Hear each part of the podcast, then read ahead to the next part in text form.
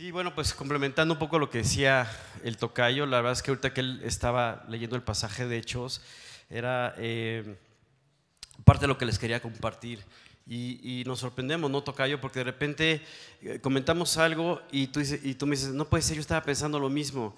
Y entonces ahorita que leías lo de Hechos, yo había estado repasando ese pasaje, que me dijiste, ya estás hablando de la iglesia, y dije, qué increíble, ¿no? Cómo, cómo se va conectando todo. Y todos estamos conectados. Es decir, cuando tú eh, dispones tu corazón, eh, Dios va trabajando en tus vidas. Y ahorita que escuchaba, por ejemplo, esta, esta, esta canción que habla de que Dios va adelante y Él lleva nuestras batallas y Él nos da la victoria, pero es Él. Yo recordaba eh, hoy en la mañana que, leía toda la parte de Reyes, me, encanta ese libro, bueno, toda la escritura, pero a lo que me refiero es de que yo recordaba cómo algunos reyes de Israel, cuando disponían su corazón, ellos realmente, eh, Dios les daba la victoria en la batalla, les daba, salían adelante, es más, algunos ni siquiera hacían nada Simplemente, ¿verdad? Simplemente veían la victoria. Entonces, cuando dice, tú pelearás mis batallas, es real. Pero era importante que esos reyes tomaran la decisión de arrodillarse delante de Dios, decir, Dios, tú eres mi torre fuerte.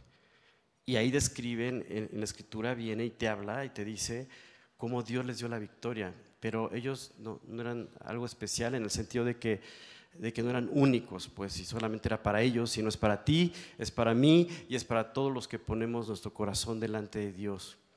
Y sí, cuando hablamos de iglesia hablamos de muchos detalles. Ahorita que llegué, pues para mí son detalles tal vez sencillos, pero, pero habla de lo que es la iglesia. ¿no? Ah, este, estaba saludando a varios de ustedes y, y, un, este, uno en particular se acercó conmigo. Este, vivimos en, Guadalajara él se acerca conmigo y me dice, este, ¿cómo vas? ¿Ya listo? Y le digo, pues no sé. Y me dice, no te preocupes, ya estuvimos orando por ti. Eso es la iglesia. Oramos unos por otros. Le pedimos a Dios unos por otros para que estemos bien, para que estemos sanos, para que estemos cuidados, guardados. Y así con cada uno que iba, que iba platicando, eh, de repente otro me preguntó, oye, ¿cómo está tu esposa? Estamos hablando por ella, ¿cómo está? ¿Cómo sigue? ¿Cómo va? Y también, o sea, dices, gracias, porque el cuerpo de Cristo es así, nos, ayudamos unos a otros. Platicaba también con, con, Guille, que ahorita va a pasar también, es el siguiente invitado. Perdón, mejor ya estoy ventaneando aquí, discúlpame. Perdón, Tocayo. Este, sí, perdón.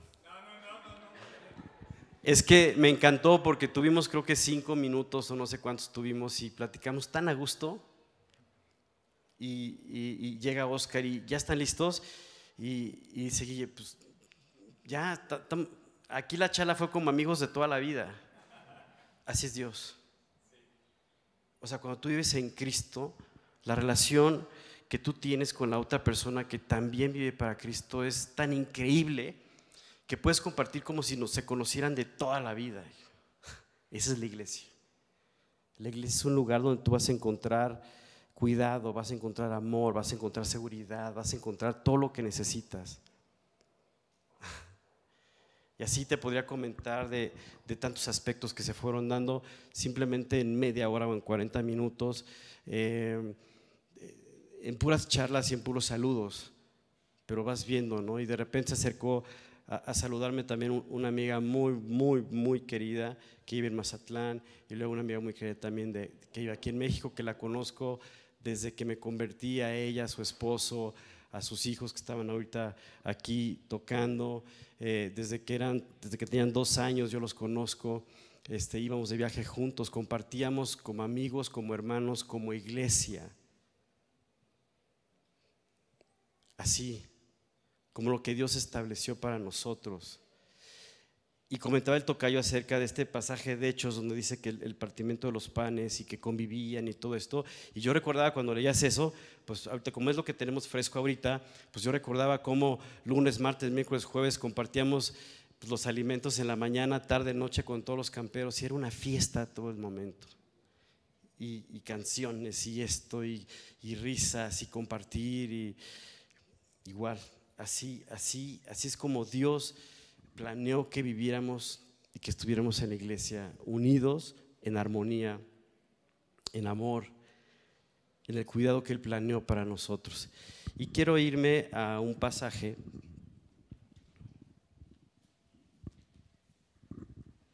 Los que tengan sus Biblias, pues les voy a pedir que hablan, abran sus Biblias en el capítulo 10 de Hebreos. Vámonos al libro de Hebreos. Hoy vamos a leer acerca de Hebreos. Y como su nombre lo dice, el, objetivo eh, en un principio principal era una carta dirigida a los hebreos de aquella época. Sin embargo, eh, tú y yo entendemos que que la escritura es dirigida a todo mundo. ¿Ok? Y en el capítulo 10, en el versículo 22, dice, acerquémonos con corazón sincero.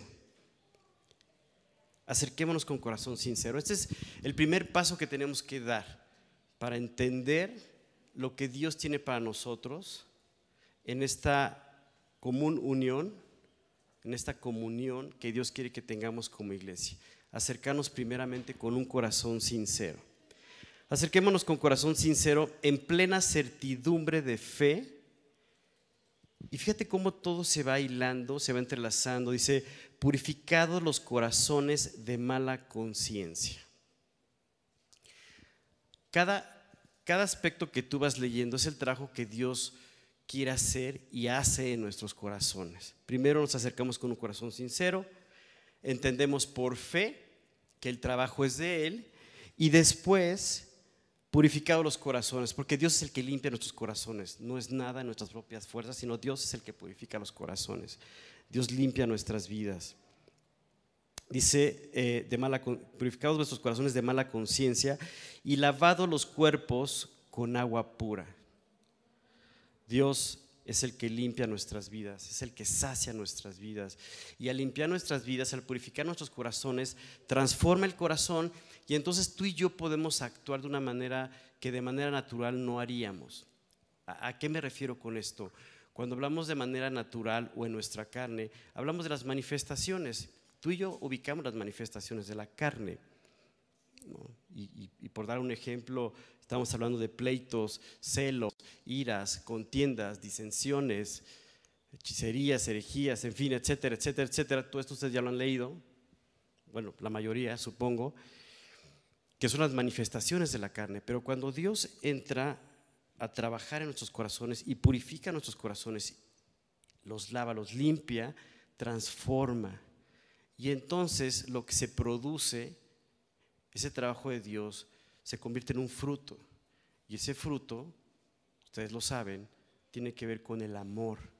Dios produce ese amor, ese gozo, esa paz que a la hora que nos reunimos se manifiesta.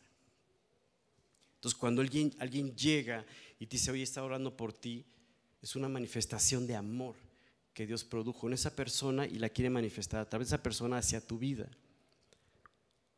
Cuando hablamos de gozo, hablamos de lo que compartíamos, que vivíamos y que podemos hablar de lo que vivimos estos días y demás. Nos gozamos, platicaba ahorita con, con, Liz también, eh, en fin, de varios detalles del campamento y otras cosas y, cómo estuvo, cómo fue un gozo increíble. Eh, y Dios nos va dando esa paz que sobrepasa todo entendimiento, que la necesitamos en todo momento. Y esa es la iglesia así, con esa sencillez. Por eso el pasaje comienza, bueno, lo que yo comencé leyendo dice, acerquémonos con sencillez. Eso es muy importante. Y luego dice aquí, dice, mantengamos firme, sin fluctuar, la profesión de nuestra esperanza. ¿Cuál es esta profesión de nuestra esperanza? ¿A qué se refiere este pasaje cuando habla de mantengámonos firme en qué y sin fluctuar además. La profesión de nuestra esperanza. La esperanza es primeramente la eternidad. Nuestra esperanza es un día estar delante de Dios en la eternidad, disfrutando lo que ahorita podemos disfrutar. Aquí es un poquito nada más de lo que vamos a disfrutar en la eternidad. Pero esa esperanza es puesto los ojos en Jesús, con la esperanza que Él nos dio. No solamente que estaremos algún día en la eternidad con Él, sino la esperanza de que hay siempre una salida, una victoria, siempre hay un, un, plan, algo que Dios ya tiene preparado para nosotros, donde guardará nuestros corazones. No pierda la esperanza. A lo que quiero llegar es esto, no pierda la esperanza. El tocayo, recordarán los camperos, hablaba de, del, del, high, high camp, ¿no? Y el, el camp high y el camp low, ¿no? Yo creo que, yo creo que esa enseñanza fue para mí. Increíble, me encantó. Porque cuántas veces yo, yo he podido vivir en el Camp Low, muchas veces.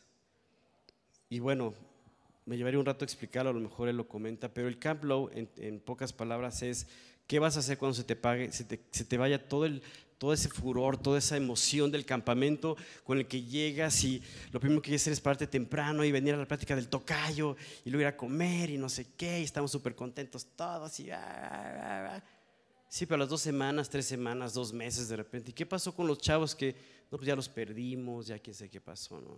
Y él comenta algo muy cierto, en el Camp Low, es decir, cuando ya se te baja toda esa euforia, ¿qué vas a hacer? O sea, vas a caminar, vas a seguir caminando firmes en la fe, como dice aquí, sin fluctuar, descansando en Dios. Esa es la parte más importante, el Camp Low. Y como creyentes podemos vivir muchos momentos también así. Y Dios nos permite que nos gozamos y, y compartimos y estamos contentos y nos reímos y esto, pero también hay momentos adversos, muchos donde ese low, esa parte que, que, llegan las adversidades y los momentos, la fe se tiene que seguir afirmando y la confianza en que Dios tiene el control de todo.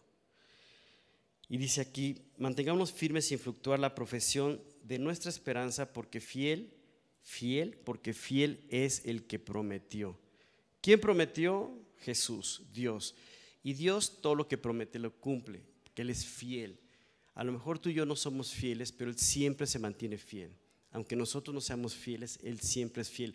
Ya sea para buscarnos, ya sea para buscarnos si nos estamos alejando, o ya sea para buscarnos si todavía no lo conocemos, o ya sea para buscarnos también y hablar a nuestras vidas, aunque estemos bien, pero nos está afirmando y nos está llevando a mantenernos enfocados en el plan que tiene para nosotros.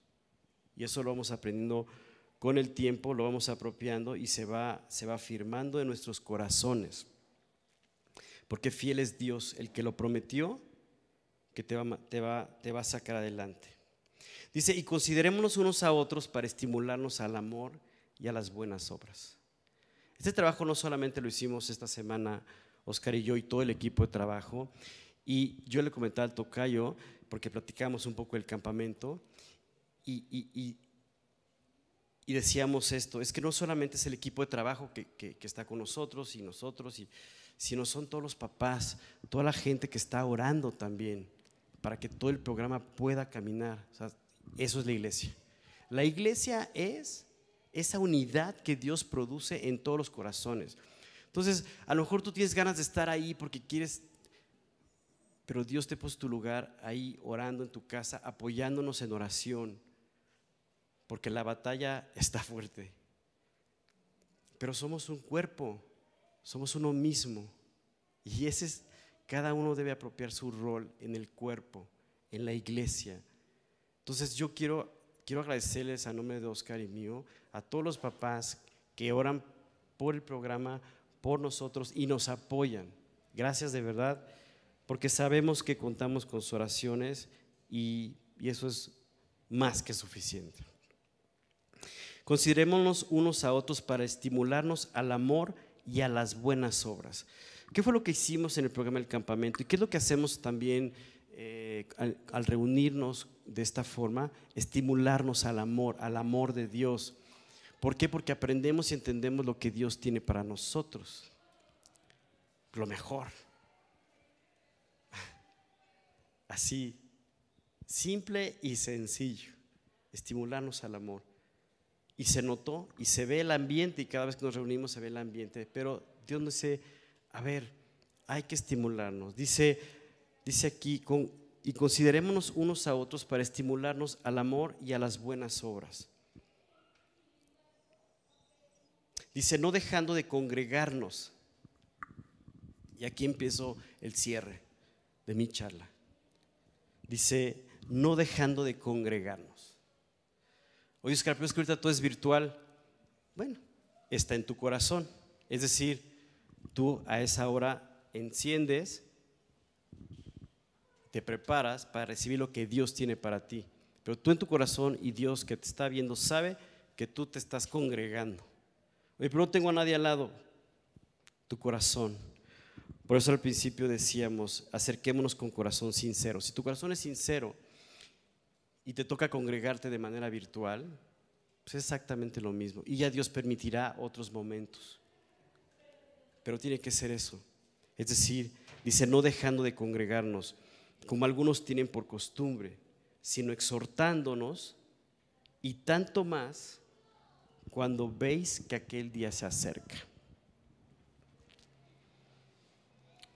Esta, esta última parte cuando dice, y tanto más cuando ves que aquel día se acerca, ¿de qué día está hablando? ¿Qué día es el que se acerca? Pues puede ser el día en el que pues Dios planeó para que tú partieras. No lo sé. Pero si estamos alentados a vivir en el amor, a congregarnos, a mantener nuestra relación con Dios así en fuego, entonces, así ardiendo me refiero, con, todo el, con todo el gusto, con todo el gozo, entonces vamos a estar preparados para aquel día. Ok, habrá quien diga, bueno, ¿qué no se refiere a aquel día cuando venga Jesús? También puede ser, por supuesto que sí. Tenemos que prepararnos para cuando venga Jesús, si es que nos toca ese momento, cuando Jesús venga por su iglesia. Porque Dios va a venir un día por su iglesia, Jesús.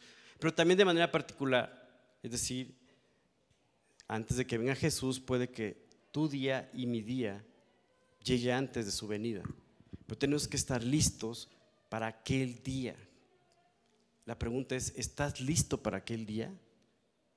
Yo estoy listo para aquel día. Yo quiero estar listo para aquel día. Definitivamente.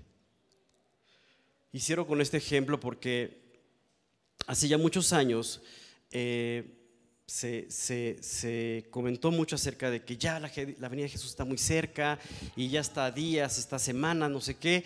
Y yo en esa época me acuerdo que había decidido salirme del discipulado para eh, entrar a una certificación profesional para poderme salir a vivir a otro lado y conseguir un, trabajo. Yo tenía mis propios proyectos personales, pero a lo que quiero llegar es que tuve que tomar una decisión de salirme del discipulado y al poco tiempo estando en la banca de la universidad donde estaba yo estudiando eh, esta certificación, em, una especialización adicional que iba a dar cierto currículum, un día estando a la mitad de la clase dije, a ver Dios, yo no sé si vienes mañana, pasado, a lo mejor faltan 25 años o qué sé yo, pero ¿qué hago aquí sentado?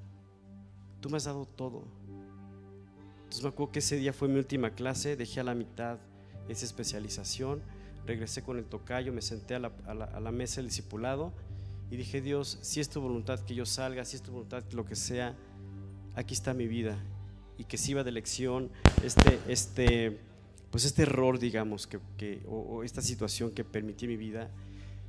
Y regresé a la mesa del discipulado y al tiempo, pues Dios fue eh, regalándome ciertos anhelos que yo tenía por cumplir. Y dije, Dios, fue una gran lección que no volverá a pasar, pero empecé a congregarme nuevamente ahí en, mi discipulado. Nunca dejé de, de, alimentar mi, de mi relación con Dios, eso nunca lo he hecho, ni creo que sea conveniente, eh, definitivamente, pero mi iglesia ha sido todo. Mi iglesia ha sido mi familia, todos los amigos que Dios me ha dado, ha sido un regalo muy especial. Hoy Dios me dio un regalo muy especial al estar con ustedes. Y decía Dios, gracias, ahorita oraba, decía Dios, gracias por este regalo, estos minutos que me das para compartir con tanta gente que ha puesto su vida delante de ti. Tú me alientas nada más de verlos. Mi amigo José Manuel, que viene de Mazatlán, que él es pastor de Mazatlán también, es un privilegio que él también esté, Guille, Tocayo, Somos una iglesia, somos familia, tenemos que amarnos. Tenemos que alentarnos a las buenas obras, al amor, no dejando de congregarnos. Dios los bendiga. Bueno, para poder resumir un poco lo que ha acontecido en mi vida, yo honestamente, casi como un espectador también, eh, he estado desde lejos observando lo que Dios está haciendo en mi vida. Y honestamente así me siento cómodo haciéndolo. No, no puedo decir que soy partícipe más allá de cuando decido eh, fervientemente estorbarle. Las demás ocasiones yo no, no, tengo nada que hacer en la obra que él hace. Y ahora que, que Oscar Pinzón hablaba de la importancia de la oración, eh, bueno, estoy muy emocionado, que es, es una palabra elegante para decir que estoy muy nervioso. Y le pedí a un amigo, a, Juan Manuel, le pedía que, que, orara porque estaba nervioso y Oscar pues, me había invitado acá. Y ahora me escribe hace un rato y me dice, no sé si vi el mensaje tarde y me dice, pero eh, claro que oro por ti, nada más. Si te tiran piedras, estuvo perfecto. Y si, y si te aplauden, ponte a orar. Así es que lo de los aplausos, vamos a dárselos al Señor. Eh, yo vivo en Panamá, como ya lo mencionaron ellos, hace ocho años. Ahorita estoy viviendo en un piso 38 eh, de un, lugar, digamos, que está muy cerca del mar, muy ventoso. Y hay unos ventiladores eh, de estos de techo, no sé si, se dice igual acá, unos abanicos de techo. Y resulta que el viento no cesa de soplar y ellos empiezan a vibrar. Y, las aspas pues la vibración hace que, se aflojen al punto en que se pueden zafar y va a caer quién sabe en la cabeza de quién. Entonces, evitando eso, yo que a veces pues me pongo a hacer trabajos manuales, que no debería hacerlo, pero pongo mi escalera, subo, ajusto, tengo que desarmarlo, saben que ellos tienen una especie de lámpara muy delicada y dejé colgando la lámpara en los cables que se veían firmes, muevo la escalera para el otro lado y me pongo a ajustar el otro tornillo y los cables no resistieron y la lámpara cayó y se quebró en mil pedazos.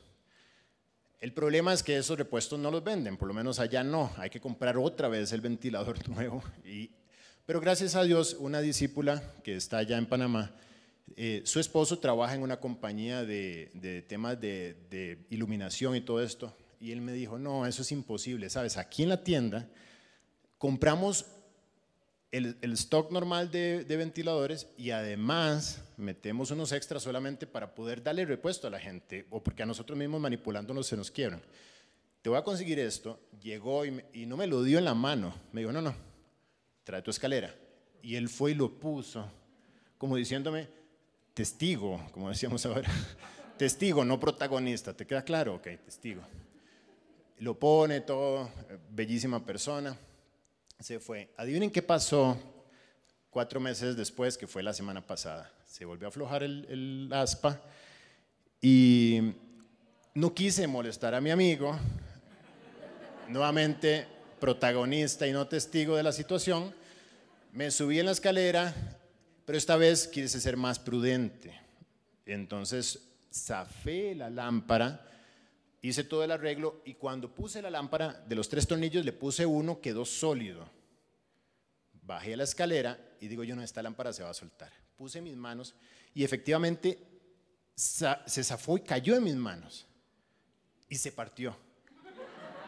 En 50 pedazos, polvo prácticamente. No supe qué hacer más que tomarle una foto a todo ese polvo y enviarle la foto a mi amigo y le dije, me vas a matar. Efectivamente me dijo, vamos a hacer lo posible para buscar el reemplazo. Cuando les cuento esto, resume un poco esta anécdota la firma de mi trabajo en mi propia vida. Ha sido convertirla en polvo.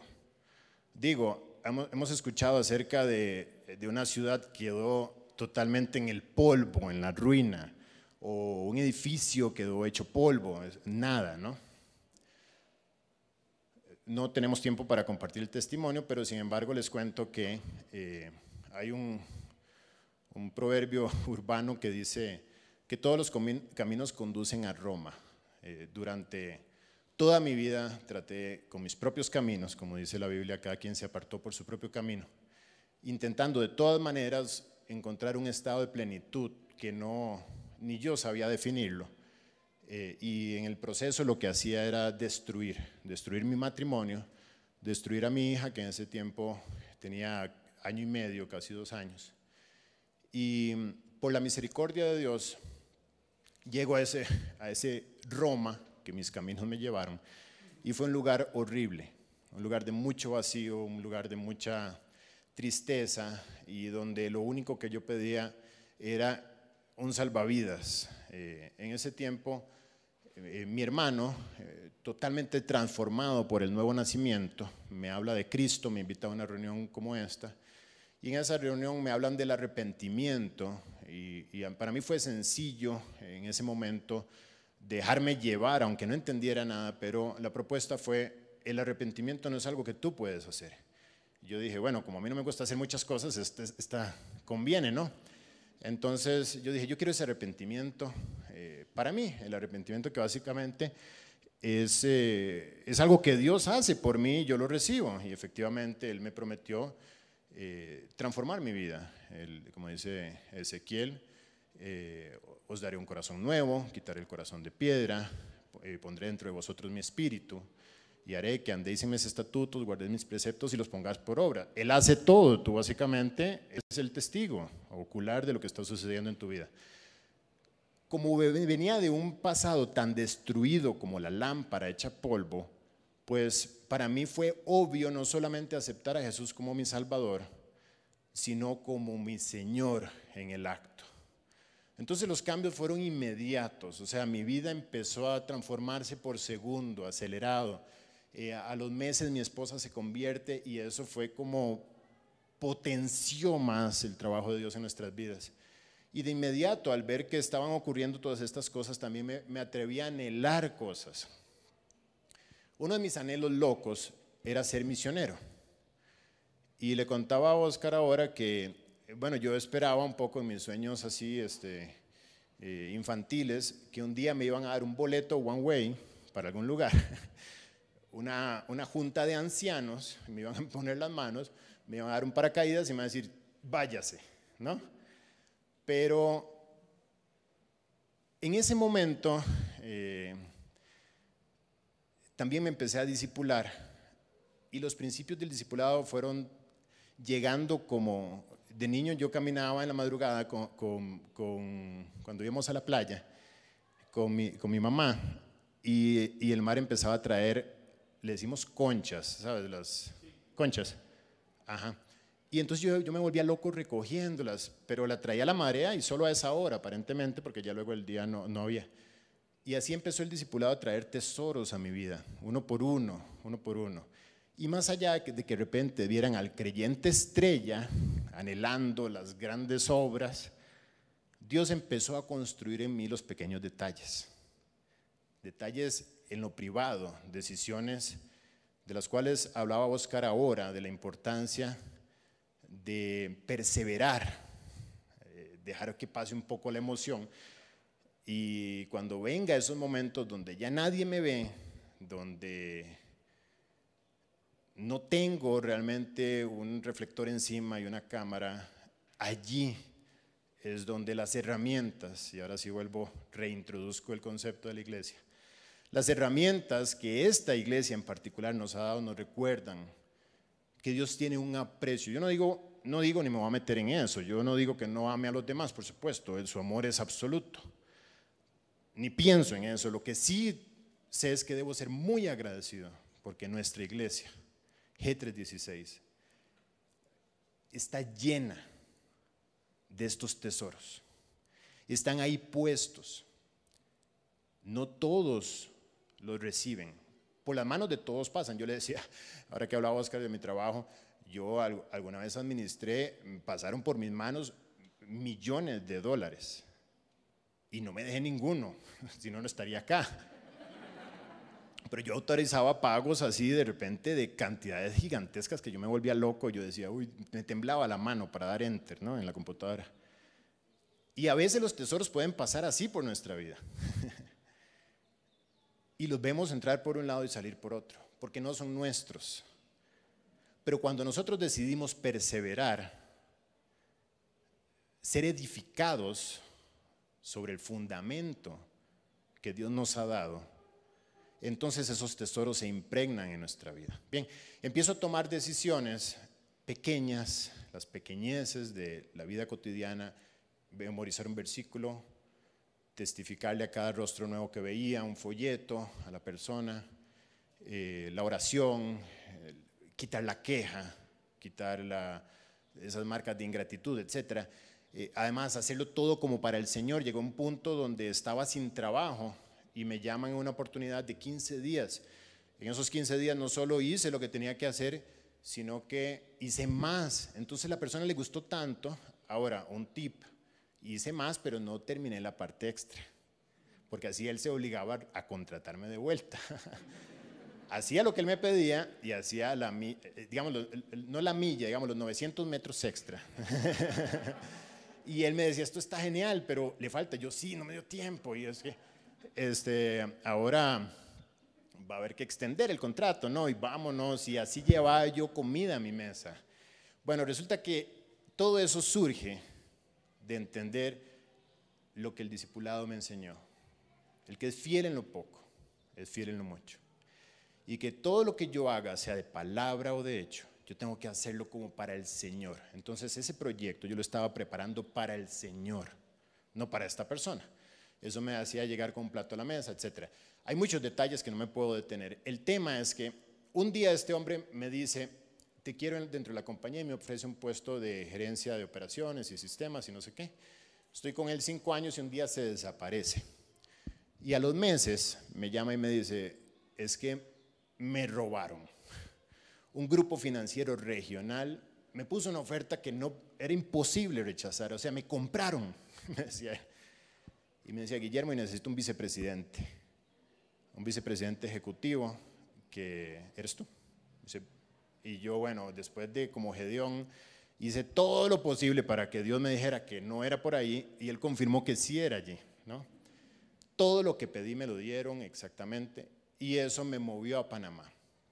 Cuando yo llego a Panamá no solamente tengo un Camp Low, sino tengo un Church Low, porque esto lo perdí. Bueno, quizá debía empezar porque yo soy costarricense y tenía mi, iglesia en Costa Rica y todo lo demás, pero la esencia de mi vida circulaba a partir del compañerismo, el discipulado, la reunión de oración de los sábados. Ahí crecieron mis hijas, eh, eh, Mariana ya de dos años, Valeria nació un año después y, en el coche allí, en el, en ¿sabes? Donde ponen los bebés, ¿cómo le dicen? En el carriol. Bueno, allí. Este, crecieron allá, era nuestra vida, nuestra familia, nuestros hermanos del alma. Y de repente me, me llego a otro lugar donde todo eso no está. El discipulado fue haciendo de mí ya no solamente polvo, sino que aprendí que era un vaso ahora de barro el agua de la palabra de Dios, que a provisiones inimaginables iban llegando en esta estructura llamada iglesia, fue haciendo de mí algo que tenía brillo, no brillo propio, eso sí. Como dice Corintios, tenemos este tesoro, este, este, esto es un tesoro. Es un tesoro que, no solo Oscar administra, es un tesoro que todos los creyentes, uno a uno, como, miembros de este tesoro, administramos pero lo tenemos en vasos de barro, vasos de barro que son quebradizos, que, no tienen atractivo ni brillo propio, ¿no? Para que la excelencia del poder pues sea de Dios. Lo, que estamos disfrutando en la iglesia es, es la presencia de Cristo en el cuerpo de Cristo. Tanto que Él escogió la imperfección de estos vasos de barro para ponerse Él de cabeza y nosotros ser el cuerpo. Imagínate qué locura. Pero bueno, así funciona Dios. Pero sucede que llego a Panamá y ya no tengo a quien enseñarle, yo tenía discípulos antes. No tenía prédica, pero si era emergente, me invitaban este, así como cuando ya nadie podía, bueno, peor es nada, peor es nada, llaman a Guillermo. Sí, ya animó. ¿Quién queda? Bueno, sí, como David más o menos, que fue el último de los, de los hermanos que llamaron. Em, pero yo me sentaba con mi esposa y le decía, mi amor, usted lee la Biblia todos los días, hágame preguntas, O sea, yo necesitaba enseñar, yo necesitaba. Pero en ese tiempo me doy cuenta de que aquello que una vez fue polvo y que Dios absorbe dentro de una estructura que es su propio cuerpo, su novia, su virgen amada, y Él moldea con un propósito temporal, que es hacer de esas piedras de polvo, de ese polvo más bien, hacer piedras de un templo, de una casa espiritual, sacerdocio santo. Dice Pedro, ya, es que quería cerrar con Pedro porque todos mencionamos a Pedro. Dice Pedro que nosotros somos como piedras vivas, no muertas. La piedra muerta está llena de religiosidad, probablemente parte del cuerpo de Cristo, pero simplemente eh, teniendo un rol totalmente fuera de lo que la cabeza del cuerpo le apasiona, que es la salvación de las almas. La congregación es increíble, pero tiene un propósito. El propósito de ser una cuna para aquellas personas que están desesperadas, que están en vicios, que están en el mundo sufriendo. Entonces empiezo a caminar por mi vida en esta nueva etapa, eso fue hace ocho años, testificando, haciendo lo que sabía que tenía que hacer. Y de repente se convierte una persona, esta persona trae otra persona, otra persona viene, se convierte otro allá, empiezan a, querer crecer, empiezo a disipular, empiezan a pedir más y yo entre viaje y viaje, porque viajaba tres semanas del mes, literalmente estaba fuera, salía los martes porque yo disipulaba los lunes en la noche. Y como yo podía escoger los días de vuelo, salía los martes, regresaba los viernes a mediodía porque predicaba los viernes en la noche. Mi prioridad, así como hablabas tú ahora, aunque estaba yo metido en el mundo corporativo hasta, hasta la coronilla, mi prioridad siempre fue ser una piedra viva. Ojo, muy fácil eh, confundirlo con el activismo cristiano. La piedra viva tomaba su vida de su tiempo privado con Cristo, en la oración, en la lectura, en el devocional, en las decisiones, y después de allí podía ahora sí no ser una piedra inerte. Y se fue construyendo sin pensarlo, sin planearlo, contra todas las... Eh, contrario a cualquier cosa que yo pudiera haber eh, planeado, se fue construyendo una iglesia. Y aquel church low que experimenté, de repente Dios empezó a formar alrededor mío un grupo de personas que aman a Cristo, que aman su palabra. Yo le decía a Dios, Dios no pido mucho, tampoco quiero ser hipócrita. Yo quiero que pongas alrededor mío personas que tengan mi corazón. Claro, eso puede ser un arma doble filo. Pero así oro, Dios trae discípulos, personas que te sigan, que tengan mi corazón, porque yo quiero tener tu corazón. Que esto sea la esencia de nuestra iglesia. Y así se formó G3, bueno, eh, así está hoy en día eh, el grupo de G316 Panamá que yo lidero allá. Hace año y medio eh, hay un proceso de fusión y adquisición en, en, la entidad en la que yo trabajaba, salgo de allí, de hecho, como paréntesis, mi jefe llega a decirme, bueno, tenemos que hacer un mutuo acuerdo, eso en el mundo corporativo es, te vas. Y, me dice, Guillermo, porque me despidieron a mí y yo, Diego, un español súper duro, etcétera, como buen español, si hay españoles, perdón. Y me dice, y me dice, y yo, Diego, en serio, y me dice, no solo a mí, sino a ti también. pero mi cara fue de gozo, como diciendo, Dios, cuando tú interrumpes mis planes es porque estás metiendo los tuyos a la fuerza. Y eso es genial. Digo, si quieres hacer la voluntad de Dios, yo prefiero eso a estar en la incertidumbre de ser aquí o ser allá, ¿no? Y esa semana él se convierte junto con su esposa, precisamente, por el mal sabor de boca que le había dejado él, haber sido también un expatriado que de repente estaba en el aire y yo sí sabía que estaba en los brazos del Señor.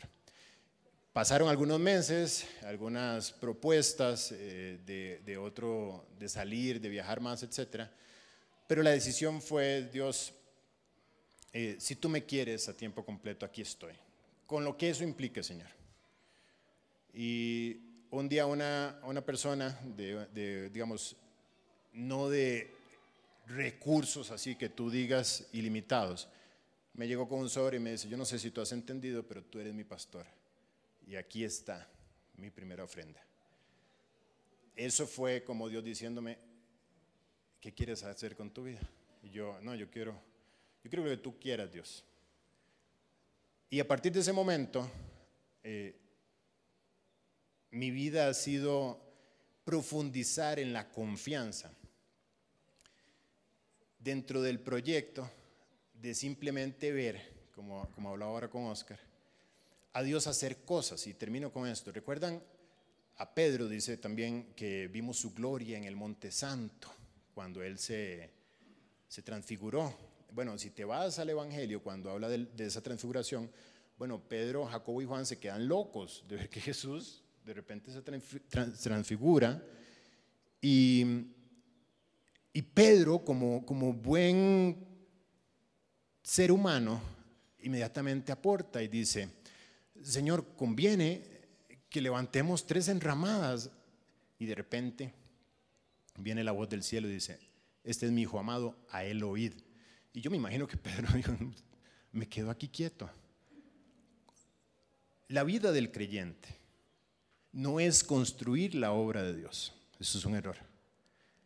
La obra de Dios está hecha porque somos hechuras suyas creados en Cristo Jesús para buenas obras, las cuales Él preparó de antemano para que simplemente anduviésemos en ellas. Nosotros, como miembros de la iglesia, no tenemos que construir la iglesia, no tenemos que construir la obra de Dios. Él nos invita a participar de la obra de Dios en nuestro reposo. Por eso creó al hombre al sexto día y le dijo, no, vente a mi reposo. Pues si te hubiera creado antes, te pones a, armar la lámpara. y no, no, no me conviene porque ya sabes. Ven, entra en el reposo de tu Señor. Entonces, bueno, muchísimas gracias. Yo vengo a México y yo me voy lleno. Esta vez nos vamos, Mariana y yo, llenos. En mi casa está eh, Katia, mi esposa, por si quieren orar. Valeria, mi hija de 13 años. Mariana tiene 16. Y una obra de hermanos suyos que que quizá no conocerán sino hasta que lleguen al cielo. Pero me voy lleno y les agradezco muchísimo el tiempo.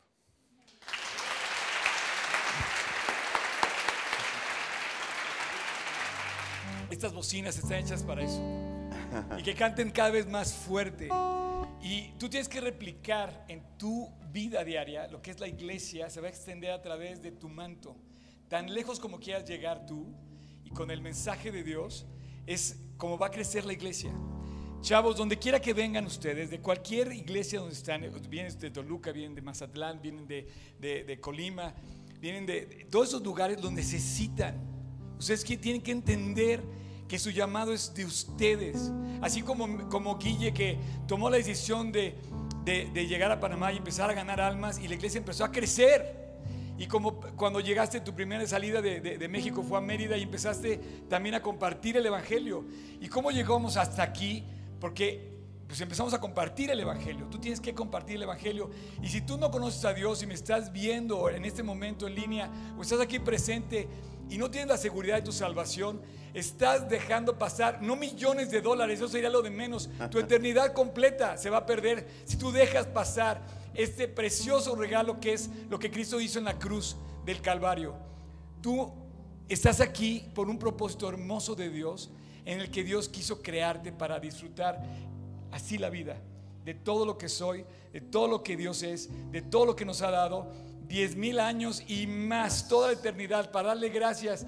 ¿Qué se compara con eso? No hay nada que se compara. No hay cosa que pueda el más rico del mundo comprar con diez mil años y más en la eternidad para gozar y cantar las maravillas que Dios hace. Dios vino a salvarnos, celebramos que es el Mesías, Él murió en la cruz para que tú no tengas que dejar pasar, sino que lo tomes. Entonces, si tú me estás escuchando esta, esta mañana, no dejes pasar esta oportunidad. Y tristemente muchos chavos en el campamento dejan pasar la oportunidad.